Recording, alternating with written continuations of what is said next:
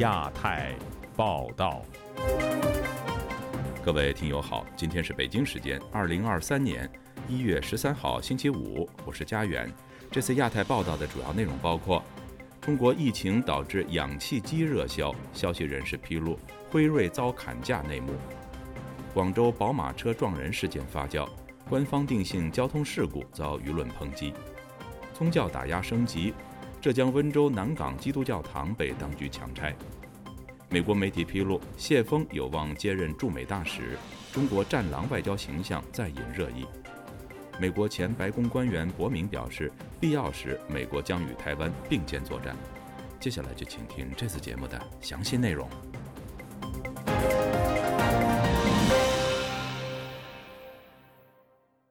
中国医疗界人士披露，辉瑞在华市场将抗新冠药物每盒报价人民币。一千八百九十元降至六百零四元，但中国砍价杀到二百元，双方才未能够达成协议。目前，辉瑞治疗新冠的药品 Paxlovid 在中国的市场已经断货，民众开始抢购免疫白蛋白和氧气机，以备不时之需。以下是本台记者古婷的报道。美国辉瑞药厂代表近期与中国医保局谈判代表就抗新冠病毒药物的谈判破裂，因此辉瑞新冠药未能进入中国医保目录。有媒体引述权威人士披露，辉瑞在和国家医保谈判时基本没降价，报价仍是一千八百九十元左右，最终谈判失败。据中国医疗系统人士张宁对本台披露，在谈判中，辉瑞将报价一千八百九十元降至六百零四元，但中国的医保部门砍价至两百元，辉瑞代表拒绝接受。他说：“就是最后他们辉瑞那边给到的最低价差不多是六百零四，医保开价是两百，一个是两百，一个六百零四是最终的价格。你看后来那个阿兹夫定就是两百七十块斤的医保嘛。”阿兹夫定你知道的呀，这个东西成本跟那个小分子药物成本不一样的呀。就辉瑞其实生产这个药的话，它成本是非常高的，因为它是小分子药。张宁说，目前无法判断医保局为何将辉瑞小分子药物的价格压得这么低，而国产阿兹夫定作为抗新冠药物，其副作用大到超过普通人的想象。药物的话，它的那个制作成本啊、工艺啊什么都是非常高的。嗯，这个也是为什么国内现在目前做不出来。阿兹夫定临床三期到现在都还没完成。这两天啊，找了一一千个新冠感染患者在做临床呀。那这是临时抱佛脚的嘛？就之前在巴西不是做的效果不好吗？国产抗新冠药阿兹夫定片去年被中国官方批准为抗新冠病毒药物。该药在中国治疗新冠肺炎的疗效究竟如何？西安交通大学第二附属医院药学部主管药师李莎在接受采访时说：“新冠口服药阿兹夫定在陕西部分医院可以买到，但医生建议。”它主要适合于是六十岁以上有基础疾病的患者是推荐服用的，因为它有很多就不良反应，包括神经系统的，还有就是肝肾功能方面的损伤，像妊娠期和哺乳期的妇女，还有就是严重的肝肾功能损伤的患者是不推荐使用的。此前，美国辉瑞抗新冠药物在中国黑市炒至数万元一盒，近期黑市辉瑞也告断货。张宁说。辉瑞啊是根本买不到嘛，嗯，黑市也没听到这两天有货放出来，因为我也帮他们在关注着嘛，很多人要嘛，那都排队。黑市这两天大家都在买那个氧气机嘛，大家都在抢那个氧气机，还有免疫白蛋白。上海居民黄先生说，目前免疫白蛋白在医院售价数百元，但在黑市一剂售价一千五至五千元不等。张宁说，白蛋白来自人体血浆。捐血者少，导致医院缺货。现在需要的人太多，很多医院缺货，没有。之前也是全国不是没有血吗？白蛋白们都是血液制品呀，没有血嘛，那么制作就原料也少了呀。河北石家庄一医护人员李女士告诉本台，目前新冠患者第二次感染发病人数明显增加。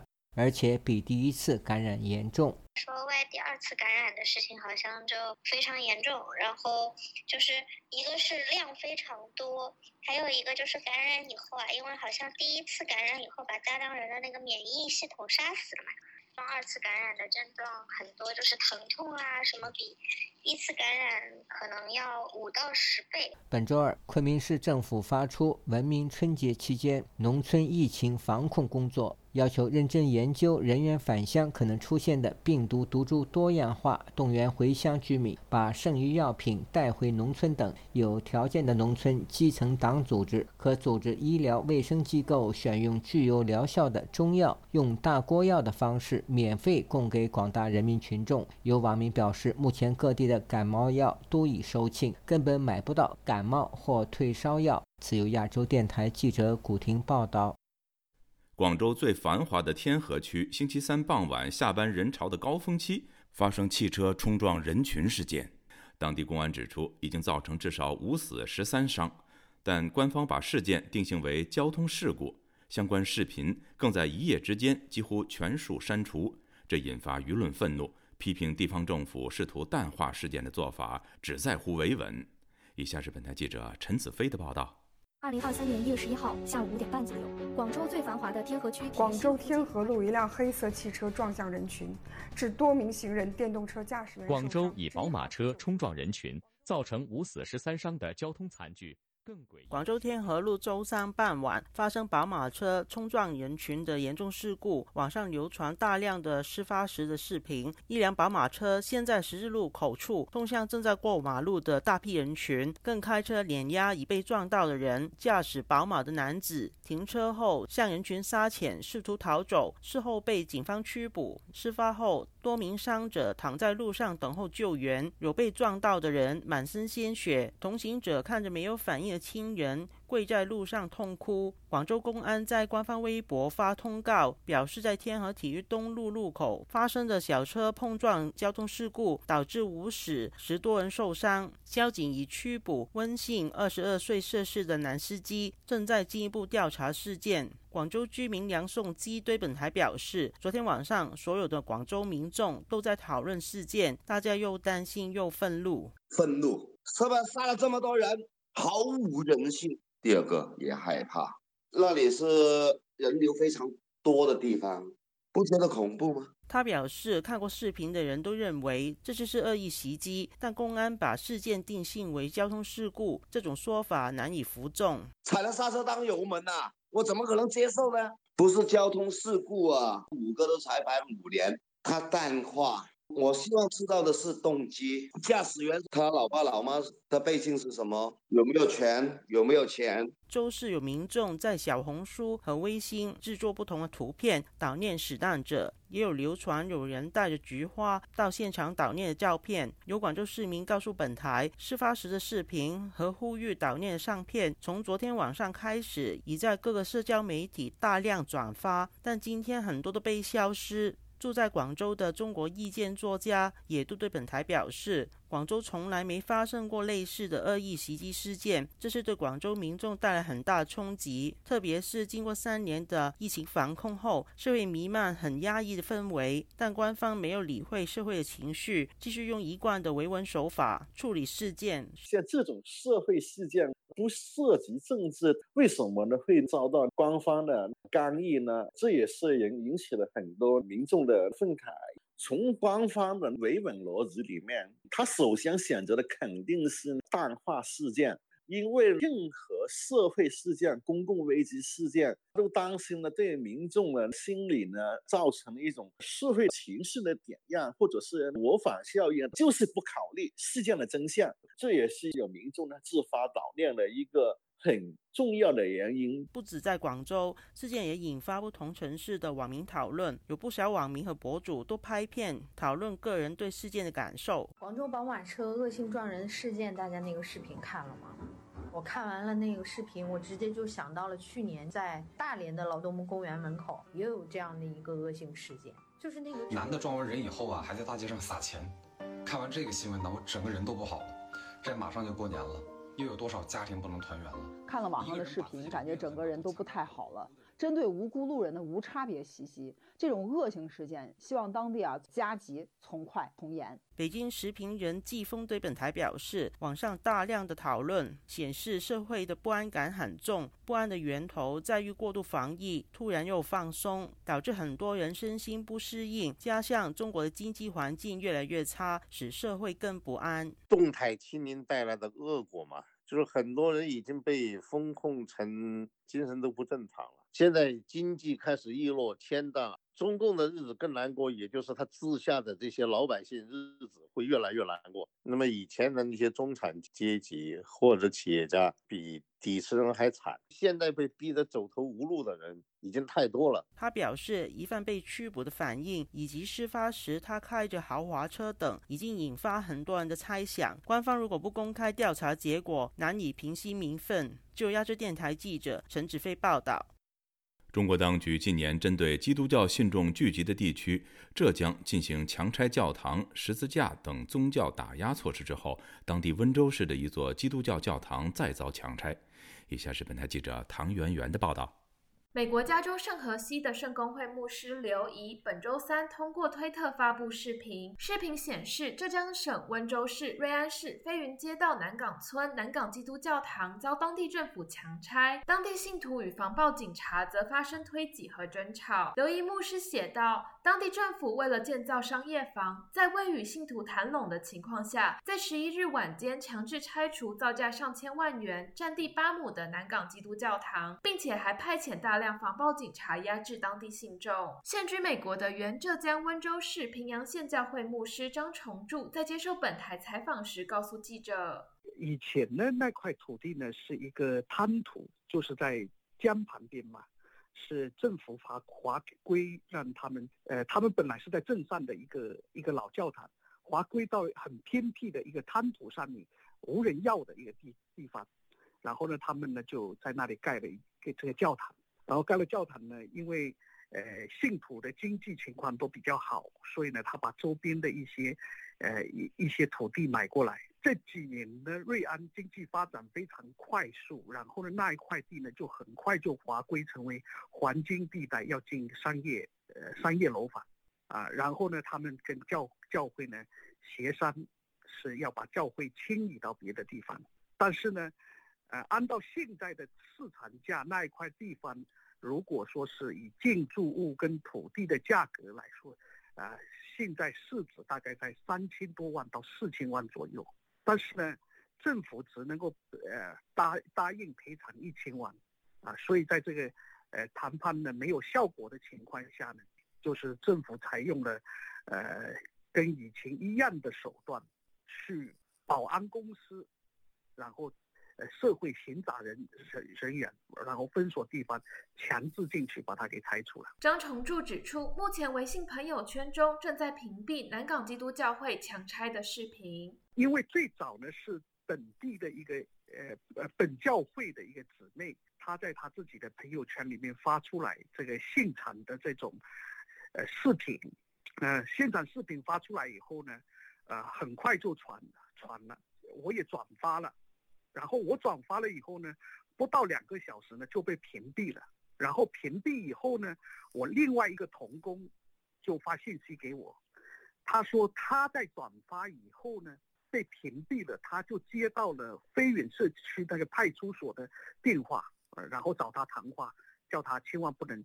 不能转发这个事情。对此，本台记者于北京时间十二日晚间致电当地公安局请求置评。电话中，公安人员没有明确否认强拆南港基督教堂一事，不过回绝了电话置评请求。请问南港村是您的辖区范围吗？嗯，是的。请问您可以谈谈南港基督教堂强拆一事吗？呃，我们这个，你这个要不要不自己那个来再说一再说吧。我人在国外，请问您方便在电话上说吗？呃，这谈不了的，这个你要那个跟街道那边说的。本台记者同时致电瑞安市飞云街道办事处，但截至截稿为止，飞云街道办事处并未回复本台置评请求。张崇柱表示，地方政府强拆南港基督教会是采用当局一贯的手法。以前二零一四年开始，呃，浙江拆十字架事件呢，他们也是这样，呃，就是半夜。啊，然后呢，他们是委派这个呃什么保安公司下面的社会闲杂人等，然后或者是黑社会背景的人来，呃呃很多人就是半夜过来围困教堂，然后不不许信徒进进出。然后呢，开着这个吊机那个呃铲车到教堂来来拆十字架，这都是一贯的过做法，都是如此做的。自去年中共二十大前开始，当局对于宗教的打压便有升级趋势。去年八月，维权网曾披露，吉林长春基督教阳光归正教会的礼拜活动遭警方冲击。参加礼拜的信徒不仅被警方驱散，教会的牧师、长老以及信徒还被警方带走。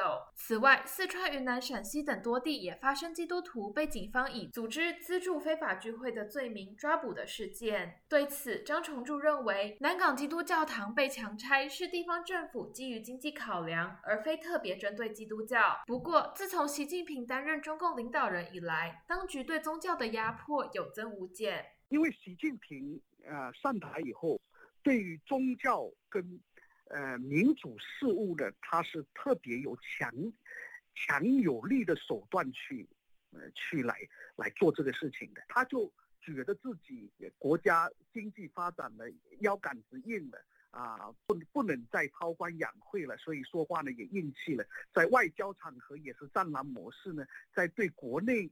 啊，国内的宗教民主事务呢，都是用强硬的方式来。张崇柱指出，中国当局自二零一四年以来，在浙江拆了一千多座教堂的十字架，并且于二零一五年至二零一七年持续在全国推动类似政策。同时，各地也陆续有教会牧师遭重判。他表示，对整个的基督教，特别是中国国内的家庭教。教会呢打压就特别严重。自由亚洲电台记者唐媛媛华盛顿报道。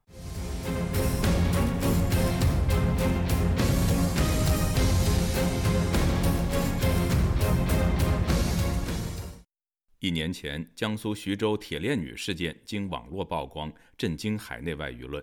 目前，因重庆打黑案而知名的律师李庄前往徐州丰县探访铁链女和她的八个孩子，却发现那里仍被当局严密设防，无法进入。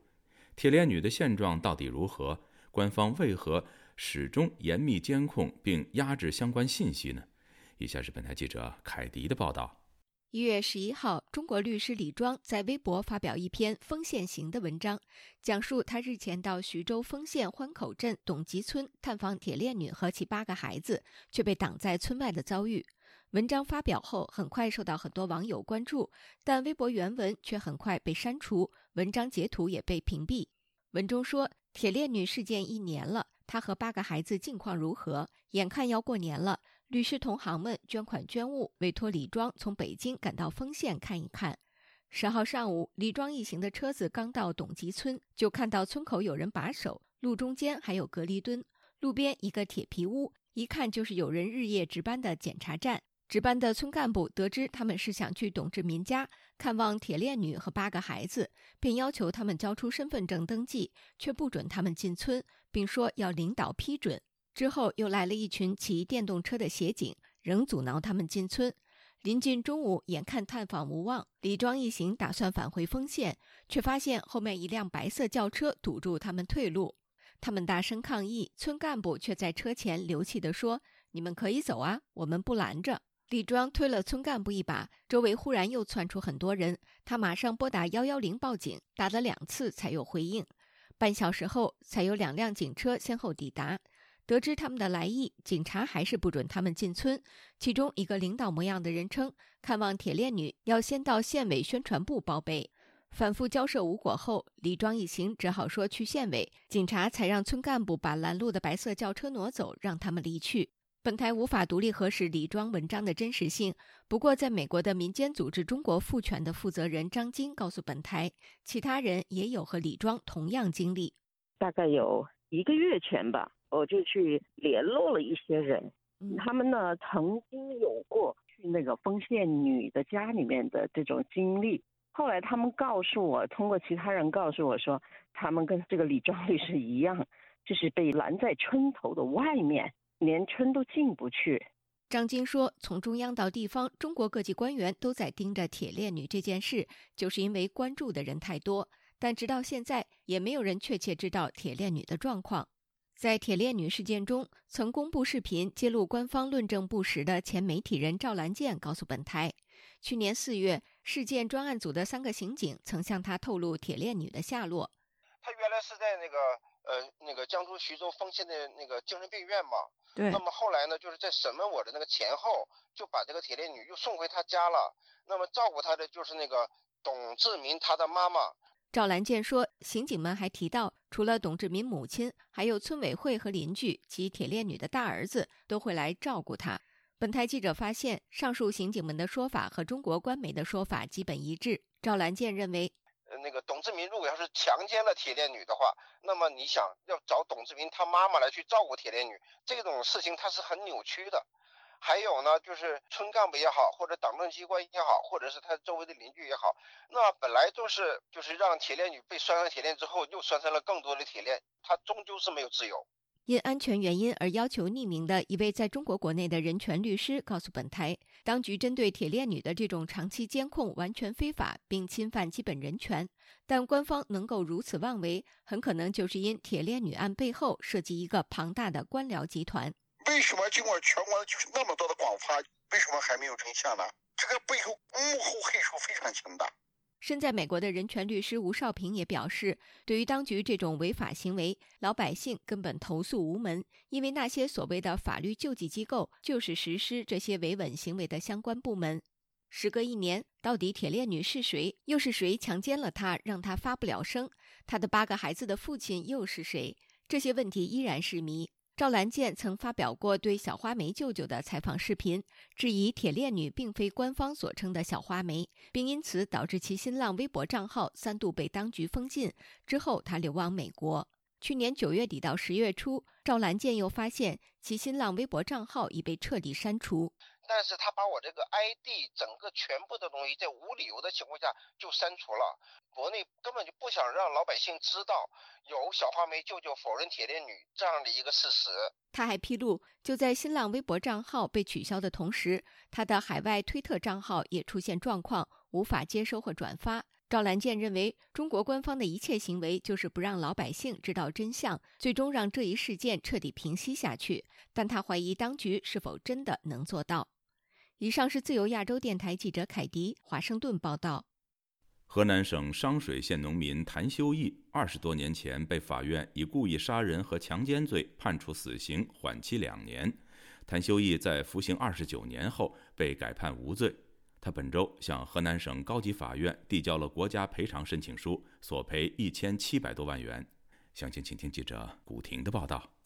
二十多年前被控杀害一家三口的河南谭修义案蒙冤者谭修义，经过漫长的申诉，他在服刑二十九年后被改判无罪。本周二，谭修义委托两名律师向河南省最高人民法院递交了国家赔偿申请书。申请国家赔偿一千七百四十九余万元，其中人身自由赔偿金四百三十七余万，精神损失抚慰金一千三百一十一余万。据红星新闻网站报道，现年六十八岁的谭修义是河南省周口市商水县农民，曾被控强奸灭口、杀害邻居一家三人，获刑死缓。他从一九九三年七月十七日被刑事拘留，至去年十月二十日刑满释放。谭修义委托的律师李迅说：“谭修义除了申请国家赔偿，同时请求原河南办案机关主管负责人向谭修义当面赔礼道歉，恢复名誉。”北京律师莫少平周四接受本台采访时说：“谭修义坐牢二十九年，所受的伤害已无法用钱去衡量。”第一个呢，就是说这种要求啊，我认为确实是不高。人坐了二十九年的牢吧，那这人生二十九年在监狱里面度过的，整个一生就毁了。所以他提出多少那个赔偿的数额，我从这个角度讲，我都认为不高。这是第一。嗯。第二呢，就按中国的司法的赔偿规定和程序，他肯定不会得到法院支持这么多。莫少平说，国家赔偿有既定标准，比如。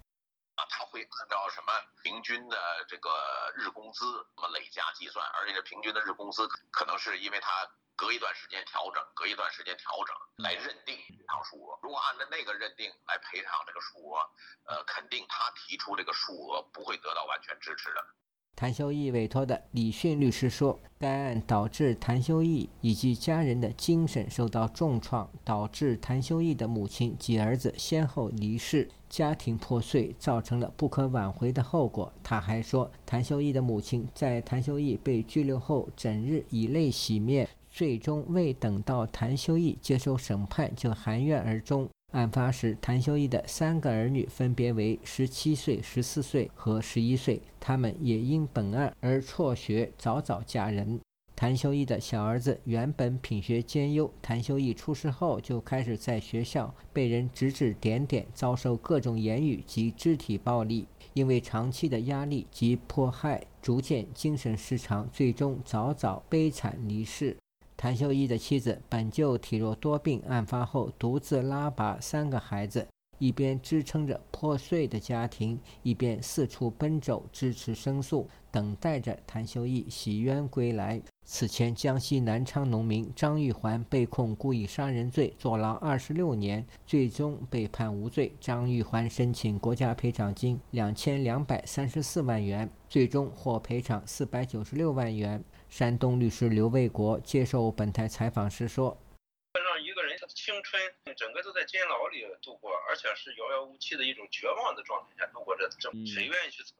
而且家家庭的成员亲戚都背负了一个这种这种杀杀人犯的这种亲属的罪名，这种这种就是说这种损失没法计算。你想一个人平白无故怎么会认罪？肯定是有些非法因素在里面。”刘卫国说：“中国的刑事诉讼法以案卷定罪应该撤销，可减少许多冤案。这让真正的证人上了法庭上，让警察上法庭上作证，以法庭的证据来定罪，才有可能取消、减少吧，减少这些冤假错案。现在都是用的卷宗，那卷宗到时候怎么形成的，谁也没法去防范它违法行为。”一九九九年十二月十四日，即案发六年后，周口中院以故意杀人罪判处谭修义死缓，剥夺政治权利终生。其后，谭修义提出申诉，二零零三年、二零零七年两度被河南省高院驳回。去年七月，最高法对该案作出了再审决定。十二月，河南省高院终审判决原审被告人谭修义无罪。自由亚洲电台记者古婷报道。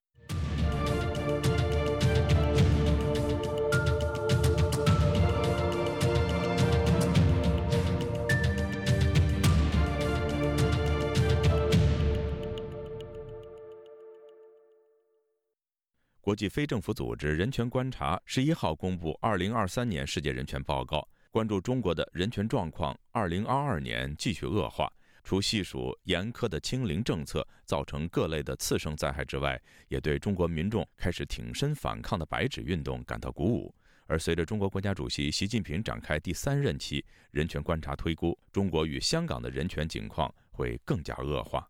以下是记者唐媛媛的报道。人权观察公布《二零二三世界人权报告》，分析一百多个国家的人权情况。在过去一年中，亚洲地区的整体人权有退步趋势。人权观察亚洲事务主任皮尔森在接受本台采访时告诉记者。过去一年，亚洲国家对于民间的压迫增强，威权政府崛起，同时亚洲各国也没有对气候变化的冲击做出正面贡献。皮尔森说，还有一些似曾相似的情景在不同国家上演，像是塔利班回归阿富汗以及缅甸军政府上位。我们看到威权政府从事违反人性的犯罪，像是缅甸虐待、杀害抗议群众，以及在中国维吾尔人跟穆斯林被强制监禁。不过，我们也注意到一些正面影响。亚洲地区的人民时常冒着巨大风险上街抗议，像是阿富汗的女性以及中国人民。报告指出，在中国，习近平去年十月成功连任总书记，这使他成为继毛泽东之后中国权力最大的领导人。不过，尽管在政治上坐稳权力，大卫，习近平对新冠疫情的铁腕风控手段，为中国社会带来许多次生灾难，像是民众面临自然灾害时，因风控政策无法及时避难，以及民众受伤生病时，因无法及时就医而导致死亡。皮尔森就此表示。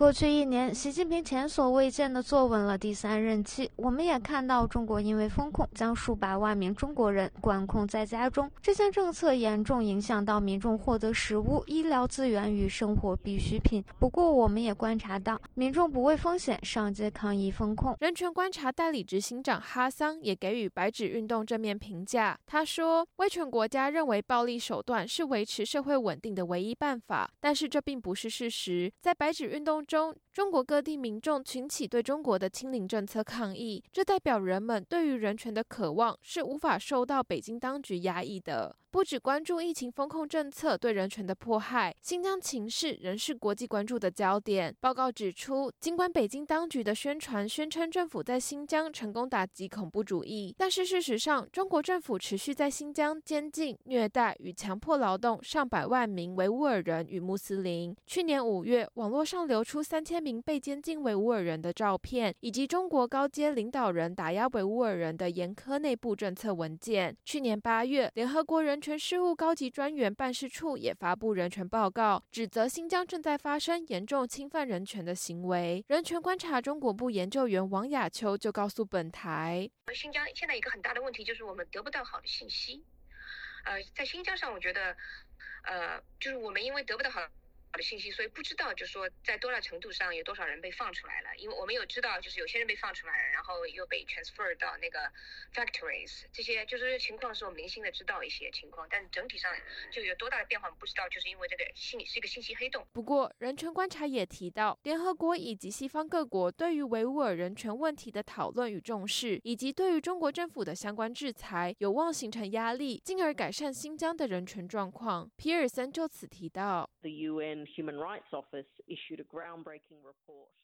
联合国人权办公室在去年前所未见的公布了新疆人权报告。这份报告指责中国当局在新疆从事严重侵犯人权的行为。联合国人权理事会也投票表决是否要共同探讨新疆人权问题。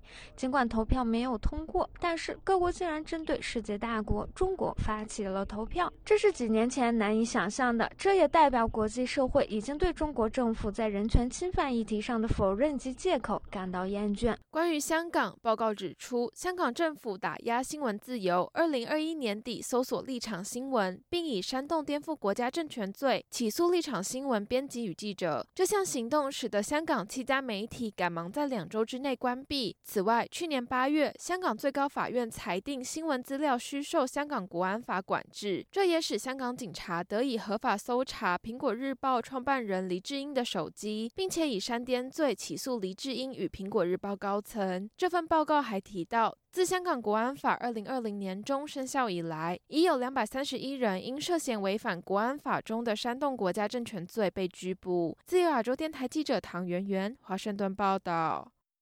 近日有消息传出，中国可能提名现任外交部副部长谢锋接任秦刚出任中国驻美大使。有评论认为，此举难以显示中方的战狼风格或外交政策会改弦更张。以下是本台记者经纬的报道。美国媒体《华尔街日报》十二日援引消息人士透露，中国可能提名外交部副部长兼美国事务专家谢锋出任新一任驻美大使。此举有望淡化近些年中国推崇的“战狼”外交风格。中国外交部内部人士向《华尔街日报》透露，中国政府一直在调整外交政策，以寻求重建美中稳定关系，并减轻中国在处理新冠疫情、强行追求国家安全、工业和领土权益给中国全球影响力造成的伤害。消息人士说，特朗普执政时期对华采取强硬态度，致使美中紧张关系一度恶化，而如今外交官们需要调整策略，以适应不断变化的国际环境。公开资料显示，现年五十八岁的谢锋早年在中国外交部北美大洋洲司美国处履职，两千年起在中国驻美国大使馆先后担任国会处参赞、新闻参赞和使馆发言人。谢锋本人是美国事务的资深专家，与西方官员来往十分密切，并于二一年晋升为外交部副部长。曾派驻北京，在奥巴马时代担任白宫国家安全委员会中国事务主任的何瑞恩，在接受本台采访时，对谢峰给予了高度认可。谢峰副部长是一位经验丰富的外交官，美国决策层对他非常熟悉。如果他被任命为驻美国大使，华盛顿会认真对待他。谢峰是前中国外长杨洁篪的亲信，二人在驻美大使馆共事时建立了深度联系。《华尔街日报》引述美国前外交官柯有为的话说：“谢峰的行事风格取决于美中两国的整体关系，基于最高外交政策决策层确定的优先事项，以及场合、听众和时机。他有时柔和，有时强硬。”但柯有为表示，中国的外交政策不会因外交部人事变动而做出大的改变。日前卸任中国驻美大使的秦刚近日回到北京，上任新一届中国外长。此前，美中关系持续紧张之际，秦刚在华盛顿未能扭转日趋僵持的美中关系。舆论普遍认为，谢峰是位行事低调谨慎的外交官。一九年香港反送中运动时期，谢峰作为中国外交系统派驻香港的最高官员，一方面经常批评所谓美国干涉香港内政，但也试图与外国外交官和企业保持良好关系。此外，他历来被认为是美中两国之间立场中立的联络人。谢峰在促成去年的拜习会中也扮演了重要角色，并在二一年涉及华为的中加换球协议中担任中方谈判的核心代表。美国爱德菲大学文理学院院长、政治学教授王维正分析说：“美国事务是中国外交的重中之重。谢峰本人比较稳重，派他出任驻美大使有助于缓和美中紧张关系。”这个任命的话。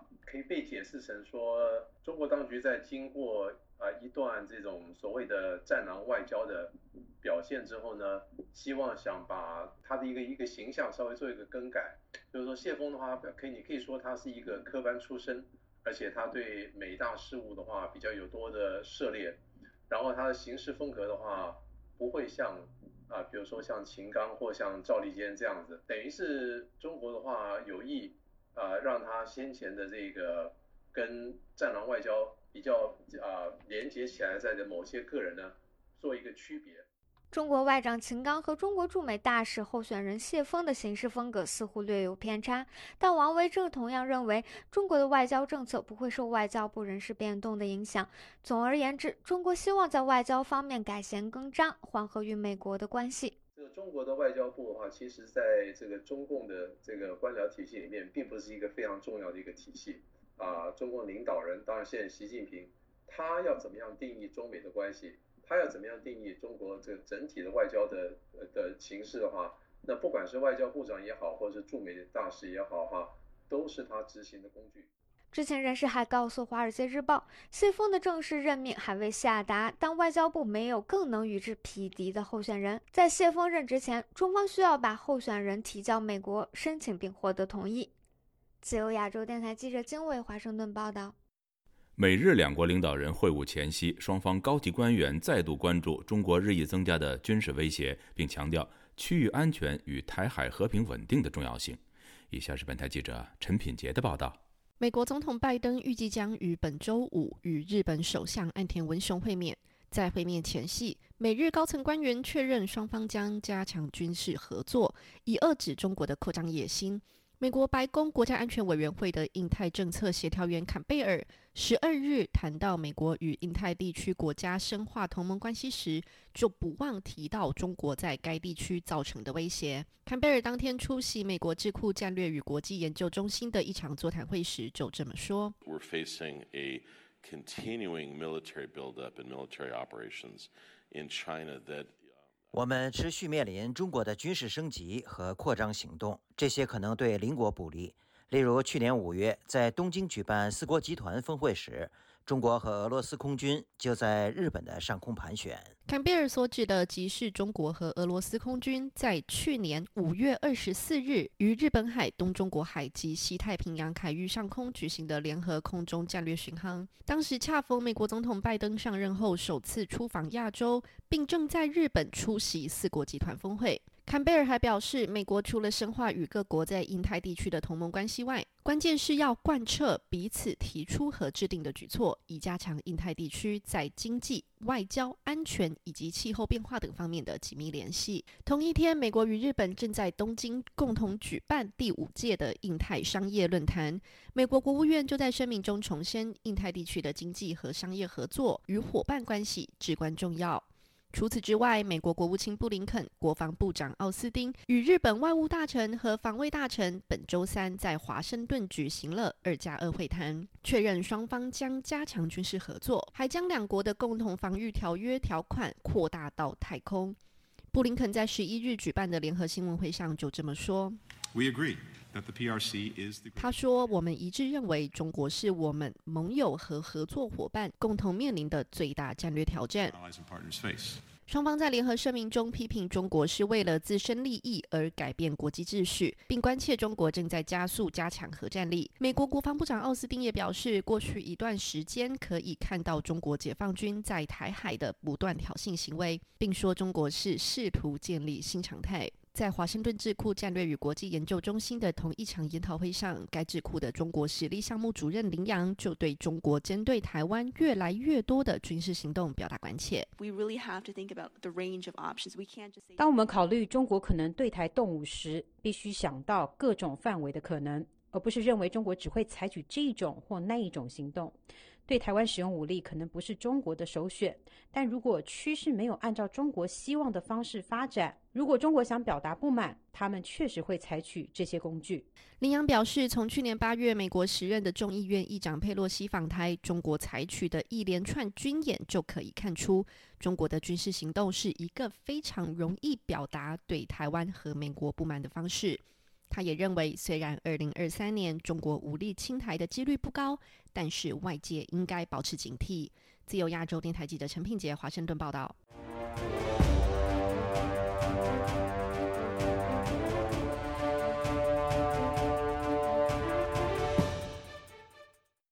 黎智英创办的香港一传媒因为停牌多时，一月十二号被香港联合交易所取消上市地位。外界预期出牌后，一传媒的股价将会清零。有评论认为，在香港国安法下，投资者承受的风险会大增，进一步影响香港国际金融中心的声誉。以下是记者高峰的报道：一传媒在香港的上市地位由一月十二日上午九点起取消。一传媒提醒投资者，在最后上市日期后，公司股票仍属有效，但不会在联交所上市及买卖。其后，公司将不受上市规则规管。一传媒除牌之前，市值约为七亿六千五百万港元。外界相信，这次遭除牌意味一众小股东翻身无望，手持的股票会沦为废纸。台湾学者、南台科技大学财经法律研究所所长罗成宗表示：“香港的媒体生态今非昔比。”相信投资者对于一传媒遭除牌早已心里有数。他那个废纸的说法其实是比较通俗用语啦，像台湾的说法是沦为壁纸啦，哦，就是说你只能够贴在墙壁上而已的壁纸。那如果说比较精确来讲的话，就是其实它的价值是贬值的，而且大幅贬值嘛。当然，就一般商业来看，不能够单纯从说有没有除牌哈来去看这个企业好不好了。可是哈，套在那个一传媒的例子的话呢，它其实是因为整个政治环境的改变，整个呃香港对传媒的整个的一个路线改变之下的一种呃一种无奈的发展呐。如果没有港版国安法，如果黎俊一先生今天没有被逮捕的话话，他可能还是一个非常活跃的企业嘛。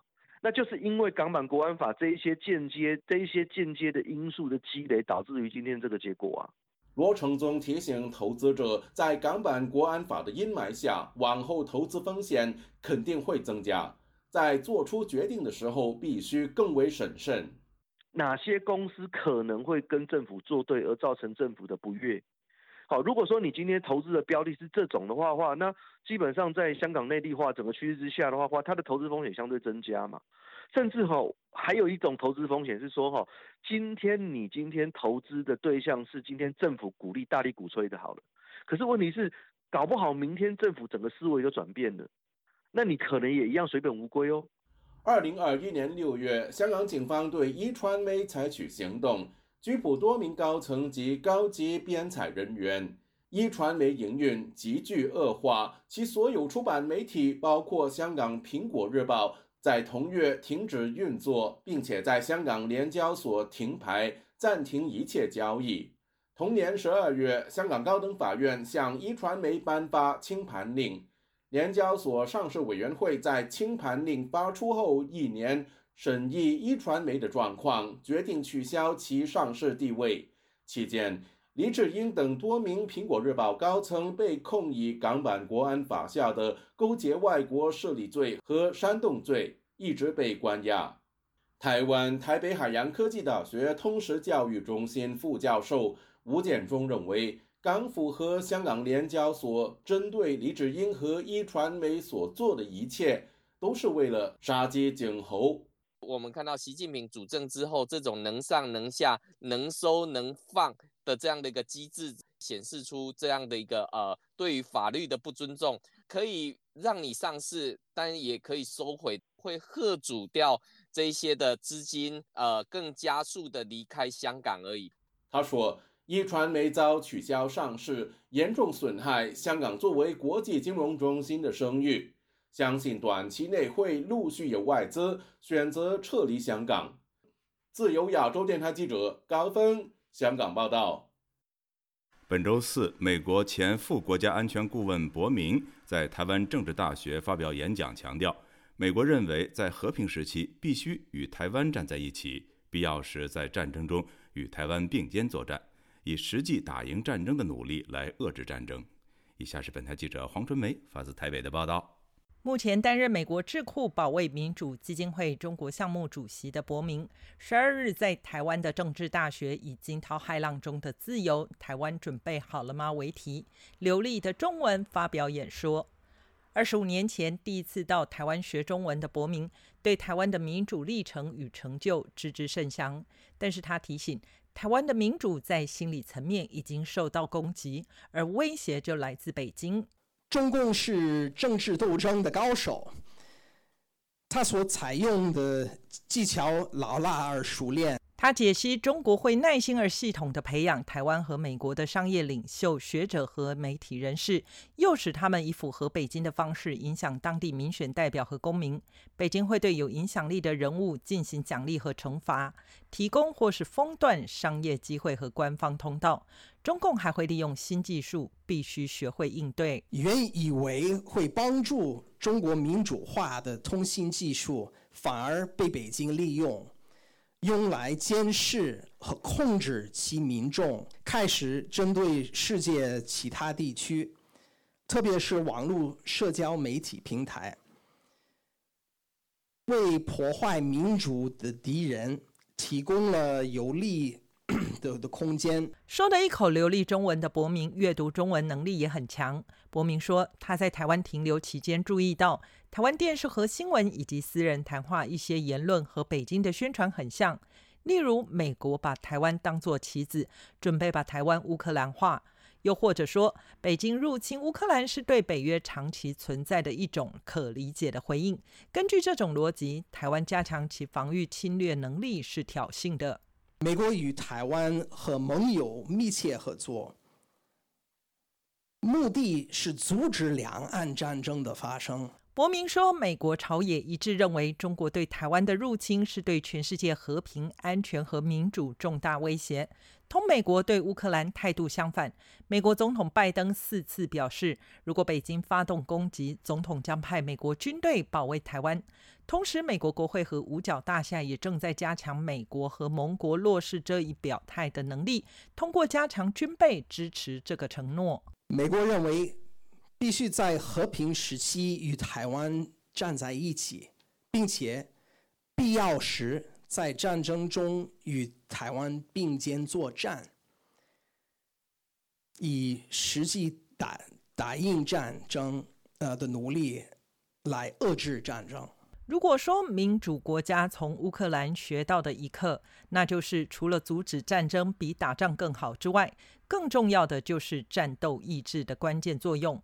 伯明从自己的从军经验认识到，赢得战争胜利不可估量的关键因素是人的意志力。保家卫国的决心可以弥补装备和人员上的劣势，也就是说，高昂的保家卫国的战斗意志可以成为保卫和平的一种威慑力量。对于台湾非常关切，美国对台政策仍保持战略模糊，亦或走向战略清晰。伯明重申，美国拜登总统四度表明，在中国发动攻击的情况下，将会派遣美国军队保卫台湾。他认为，拜登的声明日渐清晰，并未有所回避。他说：“根据美国的宪法，美国总统制定外交政策，所以我们应该相信总统在这方面的话。”不过，伯明提醒，需要把重点放在硬实力上，甚至比讨论关于模糊或清晰的政策声明更重要。自由亚洲电台记者黄春梅台北报道。加拿大新不伦瑞克省去年年底结束与孔子学院的合作关系，不列颠哥伦比亚省高桂林的孔子学院则悄悄改名，持续运作。有专家表示，更改名字是换汤不换药。目前，加拿大还有八所孔子学院仍扮演中国大外宣的角色，影响加拿大的社会。请听记者柳飞的报道。加拿大新布伦瑞克省的前教育厅长卡迪去年底辞职。他离任前最开心的一件事情，就是确保该省和孔子学院的合作关系完全终止了。新布伦瑞克省公立学校和孔子学院的合作始于二零零七年。过去几年，陆续有家长抱怨孔子学院在传授中文教育时注入了宣传中国共产党的思想，学生更不能讨论六四和西藏等敏感议题。卡迪早期做过国际外交工作，对中国问题有深入研究，非常清楚孔子学院的真面目。因此，他二零一八年就任教育厅长后，就对孔子学院提出严厉批评审查。他曾在加拿大的国会听证会上说：“I do not tolerate supporting the program run by and managed by foreign political.” 我不能忍受或支持外国政党势力在我们的公立学校系统中运营着他们想要的课程。在教育中不能自由地谈论人权民主是不能被接受的。因此，我接任教育厅长后。决心要停止孔子学院项目。加拿大过去这几年陆续停止五个孔子学院，不过至今还有八间在运作，分别在高桂林公校教育局、爱德蒙顿公校教育局、里贾纳大学、萨斯卡彻温大学、多伦多圣利加学院、渥太华卡尔顿大学、蒙特利尔道森学院以及哈利法克斯圣玛丽大学。其中，高桂林的孔子学院去年悄悄改了名字，如今名为中国语言文化学院。网站上写着是由华南师范大学支持该项目。曾经拍摄《假孔子之名》纪录片的加拿大华裔导演邱明表示，尽管北美和世界其他地区的学校陆续切断和孔子学院的联系，但有一些情况是换汤不换药。其中一种就是卑诗省高桂林教育局的模式，摇身一变换名字。仍然强调是教授汉语，但大外宣的宗旨没有改变。把孔子学院这个牌子摘掉，把这个名字去掉，它不等于把中共的意识形态输出送回去了，或者挡在他的教育局门外了。他并没有，他仍然在进行跟过去孔子学院那种合作类似的这样的这种办学，他潜在的这种危险仍然在继续。邱明对北美孔子学院有深入研究。他说，美国过去四年，一百一十八家孔子学院有一百零四家已经关闭，但在疫情期间又陆续卷土重来。美国全国学者协会已经写了报告，提醒外界后孔院时代的运作方式和影响。温哥华支持民主运动联合会主席李美宝一直呼吁加拿大关注孔子学院的渗透影响。他说：“一场疫情让学校系统变得更封闭，外界不容易探究各个学校和孔子学院的合作情况。随着疫后重新开放，温志联将联合其他民主团体重新施压加拿大的各个学校，不要继续让校园受到外国政府干扰。” Every time they say, you know, we still have contract to so and so how many years. 他们每次都以还有合约为借口，不能停止运作，所以我们要追踪各个学校的合约状况，确保他们不会再续约，也要确保中国官方不会透过其他方式影响我们的学校。自由亚洲电台记者柳飞温哥华报道。陪伴是最长情的告白，从广播到网站，再到 Twitter 和 Facebook。自由亚洲电台感谢您二十五年来不离不弃。相遇是久别重逢，从 Spotify 到 Google Podcast 再到 Apple Podcast，我们在各大播客平台等您，再续前缘，相守相依。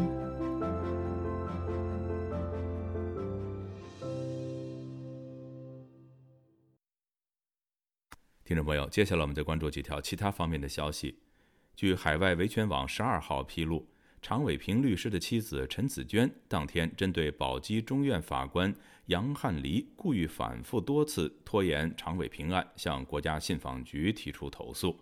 一月八号，陈子娟曾针对近日奉县看守所设置障碍、剥夺律师会见常伟平权利的违法行为，向国家信访局投诉了奉县看守所及其所长祝占强。维权网的消息说。人权律师常伟平一直遭到陕西宝鸡当局以各种借口、毫无道理的拖延和刁难，给常伟平和其家人造成巨大的精神压力和痛苦，是对常伟平基本人权的肆意侵害和践踏，并呼吁陕西当局立即无罪释放常伟平律师。香港政府十二号宣布，自一月十六号起，不再为非本地居民免费接种新冠疫苗。据港媒报道。已有许多旅行团将组团带大陆民众赴港接种次世代疫苗。